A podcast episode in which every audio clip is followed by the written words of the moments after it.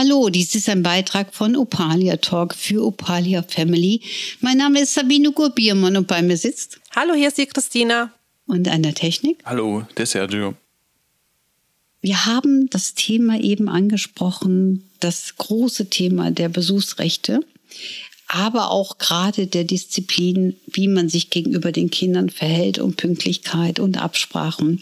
Dazu wollte ich noch sagen, das habe ich im letzten Podcast ein bisschen vergessen. Es ist auch wichtig, dass gewisse Aktivitäten vielleicht auch mal mit der Mutter besprochen werden können.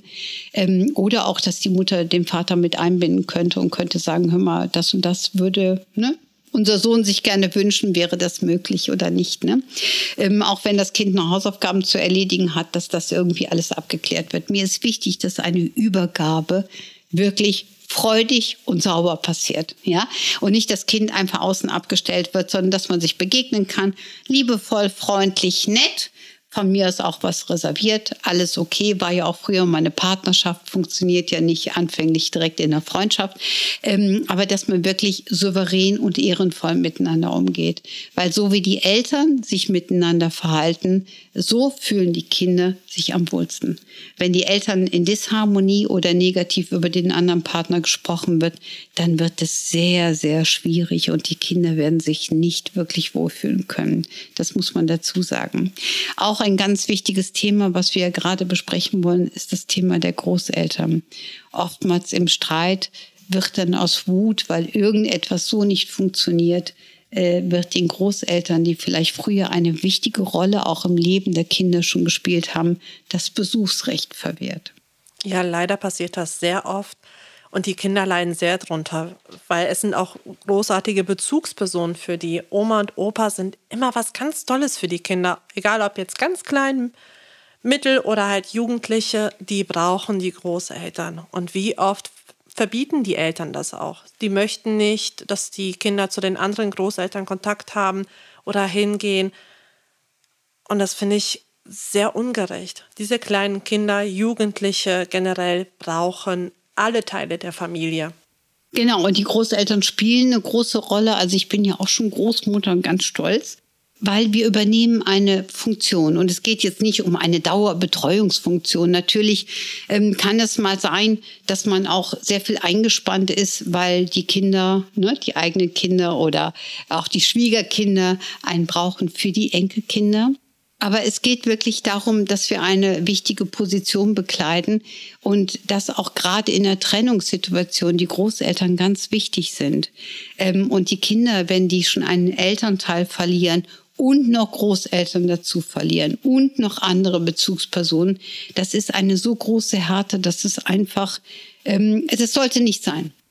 Ja, vor allem das macht emotional und psychisch auch was mit den Kindern. Und die können sich nicht wehren. Die haben da ja niemanden, der sie dabei unterstützt. Genau. Und es liegt in den seltensten Fällen wirklich an den Großeltern, weswegen das passiert. Es hängt meistens damit zusammen, dass es Probleme gibt es ist meistens eine Bestrafung der Situation. Und man denkt in dem Moment nicht an das Wohl des Kindes, sondern eher an die Bestrafung. Also gehen wir jetzt mal ganz nüchtern von aus. Ne? Wir nehmen ein normales Paar. Ähm, sie hat Eltern, er hat Eltern. Es kommen gemeinsame Kinder. Ähm, beide Großeltern sind aktiv, auch im gesamten Familiensystem. Er würde sich trennen durch eine Drittkonstellation. Da hatten wir auch schon mal einen Podcast aufgenommen, was ja im Grunde genommen so gar nicht sein kann. Ähm, und erklärt es nicht in der Zweierkombi. Das heißt, er geht einfach in ein neues Lebensmodell, ähm, hinterlässt seiner noch Frau ähm, all die Verantwortung für die Kinder, wird also aufs Besuchspapa abgestuft. Ähm, und die Frau erfährt zum Beispiel dann im Nebensatz, dass die Eltern, sprich ihre Schwiegereltern, das schon wussten und das vielleicht auch geduldet haben. Also den Sohn nicht belehrt haben, nicht bekehrt haben, nicht erzogen haben, es nicht zu tun, sondern sie steht auf einmal da und fühlt sich von allen verraten. dann wird es natürlich schwierig. Ja, natürlich. Vor allem dann entsteht Enttäuschung, Wut. Und was macht man dann? Man bestraft die Großeltern dafür, dass sie sich nicht in ein anderes Leben eingemischt haben. Und da sind wir wieder beim Thema der Kommunikation würden nämlich dann die Großeltern besucht werden oder auch mal zur Rede gestellt werden, dass man wirklich sagen kann, warum ist das passiert, warum habt ihr das geduldet oder wie sieht's aus? Also wirklich über eine Kommunikation, vielleicht auch über eine Moderation wieder über uns zum Beispiel, dann kann man Situationen klären, weil wenn eine Mutter das Gefühl hat, dass sie ihre Kinder zu jemandem geben soll, dem sie nicht mehr Vertrauen schenken kann, dann haben wir eine gravierende Schieflage, die wirklich geklärt werden muss.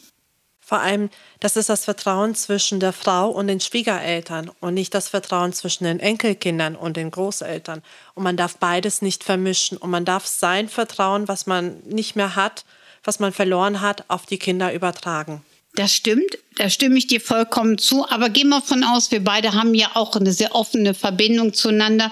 Wir arbeiten zusammen, wir gucken uns an, können direkt so einen Schlagabtausch geben.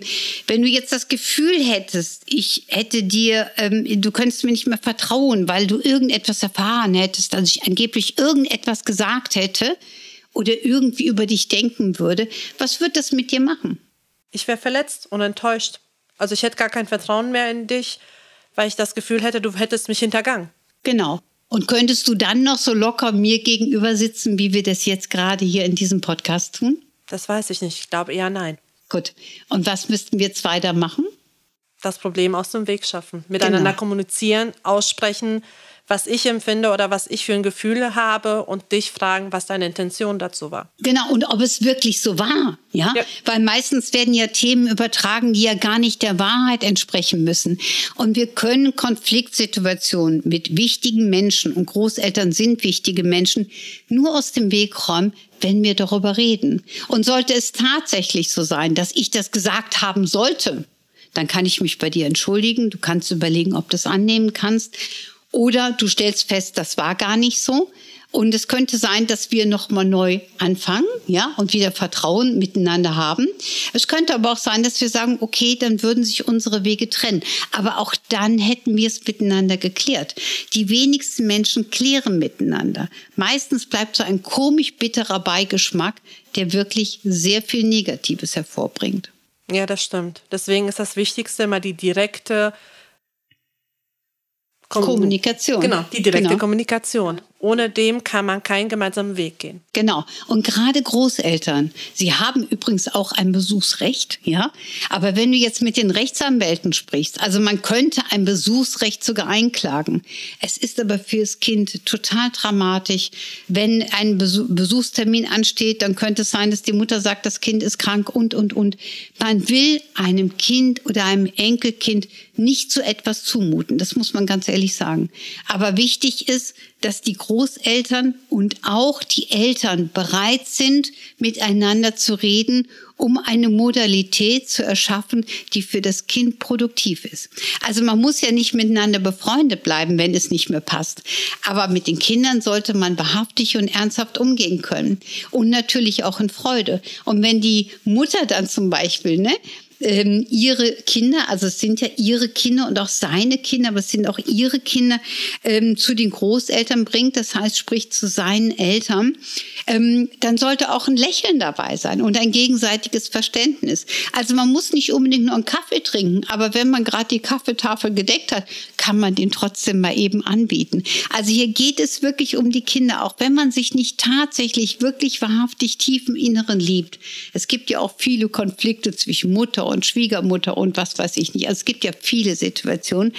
Aber hier geht es um das Wohle der Kinder. Und das sollte man berücksichtigen. Das ist ja unsere Intention, dass solche persönlichen Themen ähm, anders geparkt werden, anders gesehen werden, damit das Miteinander für die Kinder gewährleistet bleibt. Und vor allem, wir müssen ganz ehrlich sein, Großeltern sind eine riesengroße Bereicherung für die Kinder. Sie lernen sehr viel, auch sehr viel Selbstvertrauen und gehen auch mit vielen Problemen, die sie über die Eltern haben, auch darüber und lernen sehr viel auch über uns und auch dieses Verständnis für uns manchmal. Wie oft sieht man das, dass die Kinder untereinander mit der Mutter Stress haben und es sich nicht wagen auszusprechen, gehen zu den Moderatoren Oma und Opa und die erklären, wie das ist, was das bedeutet, Mutter und Vater zu sein von einer ganz anderen Sicht. Und davon profitieren die Kinder sehr viel. Absolut. Und Oma sein ist auch wirklich in Energie was ganz anderes. Ne? Also wenn Oma, ich sag mal, irgendwas kocht, dann ist es, es ist anders wie Mutter. Weil Mutter hat man immer und Oma, man spürt ja diesen starken Bezug, der ist ja nun mal einfach wirklich gegeben. Ähm, und es ist tatsächlich so schön, wie du das auch gerade formuliert hast, ähm, Großeltern haben zu dürfen. Ne? Und deswegen, ich kann es wirklich nur jedem ans Herz legen. Und Großeltern bedeuten ja, bedeutet ja auch, dass diese Personen schon etwas älter sind, ja, und dass es irgendwann auch in eine andere Form reingehen kann. Und deswegen ist jeder Tag, der vergeudet ist, der nicht in Frieden stattfinden kann, ähm, ein vergeudeter Tag. Und vor allem, wir müssen mal daran denken, wenn wir Kinder haben, werden wir wahrscheinlich irgendwann auch mal Großeltern werden. Und wie würden wir es empfinden oder darüber nachdenken, wenn wir zu unseren Enkelkindern keinen Kontakt haben dürften, was das mit uns machen würde? Ich glaube, dann würde jeder darüber nachdenken, wie schmerzhaft sowas ist. Und genau. das möchte keiner machen. Und dazu mag ich auch noch was Bewusstes sagen. Und zwar ist es so, wenn ähm, Kinder zu ihren Großeltern einen tiefen Bezug haben und der ist emotional gegeben, wenn diese Personen offen sind. Und es gibt eine Streitsituation, die nicht geklärt wird. Und das Kind darf auf einmal die Großeltern nicht mehr sehen, ohne dass wirklich eine wahrhaftige Begründung oder Kommunikationsbegründung stattfindet dann wird das Kind meistens eine Opposition zum eigenen Elternhaus entwickeln. Also das dürfen wir nicht vergessen. Es wird Konflikte in den meisten Fällen geben. Und das ist super schade. Das haben wir nicht, wenn keine Großeltern da sind. Also bitte jetzt keine Panik schieben, wenn ihr das hört, dass ihr denkt, oh Gott, meine Kinder haben keine Großeltern, weil sie nicht da sind. Dann ist dem so.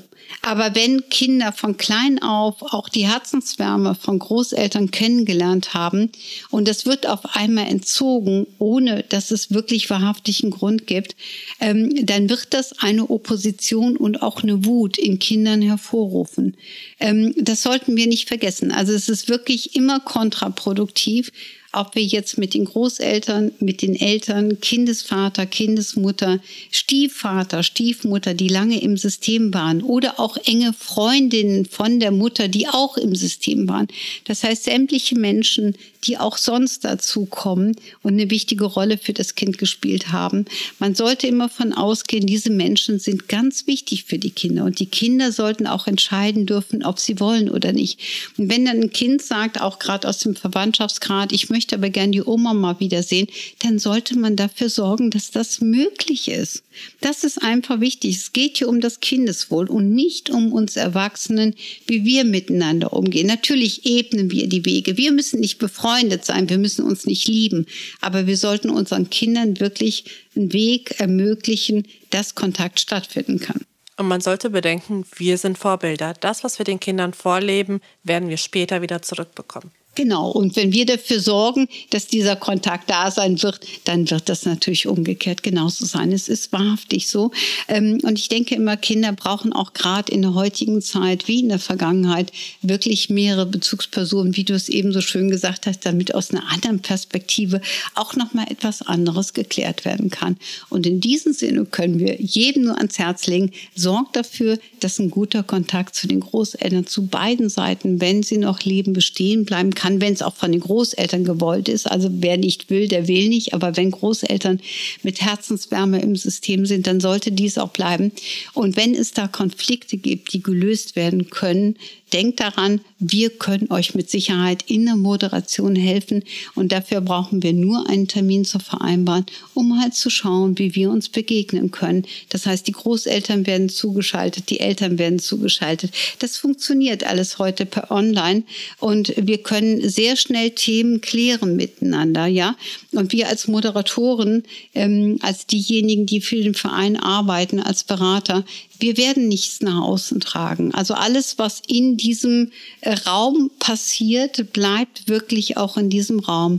Aber wir werden grundsätzlich auch nach Absprache noch mal ein kleines Protokoll führen und dieses per E-Mail natürlich den anderen Personen auch zukommen lassen. Und wir sind dann auch gerne bereit, einen neuen Termin zu machen. Also diesen Prozess ein wenig zu begleiten, wenn es notwendig ist, weil unser Anliegen ist, dass über die Kommunikation Basis geschaffen werden kann, damit es für das Kind produktiv in eine schöne Zukunft geht. Was ganz wichtig ist, du hast geschrieben, äh, beziehungsweise du hast gesagt, dass es online wir uns diese Meetings halten werden. Für die, wo es nicht möglich ist, ist natürlich halt auch ein Besuch von uns möglich, dass man sich zusammensetzt. Also habt keine Scheu, dass es alles nur online möglich ist. Wir sind auch persönlich vor Ort für euch da. Diese Möglichkeit besteht natürlich auch, wenn es sich in einem Rahmen bewegt. ne, genau, der irgendwo erreichbar ist. Genau. Also diese Möglichkeiten bestehen auf jeden Fall. Und ähm, aber um das nochmal abschließend zu sagen, denkt an Großeltern sind ganz wichtig und die Gesundheit, Körper, Seele und Geist eurer Kinder, unserer Kinder ähm, ist auch unsere Zukunft und das sollten wir nicht vergessen. Ne? Wir sollten uns dementsprechend alle positiv begleiten, wie es halt möglich ist, was man tun kann. Das stimmt. Und die Kinder werden euch sehr dankbar sein. Mit Sicherheit. Vielen lieben Dank fürs Zuhören. Dies war ein Beitrag von Opalia Talk für Opalia Family. Mein Name ist Sabine Gurbiermann. Hier ist die Christina. Tschüss. Und vielen Dank nochmal an die Technik vom Sergio. Ja, gerne. Tschüss, danke fürs Zuhören. Tschüss.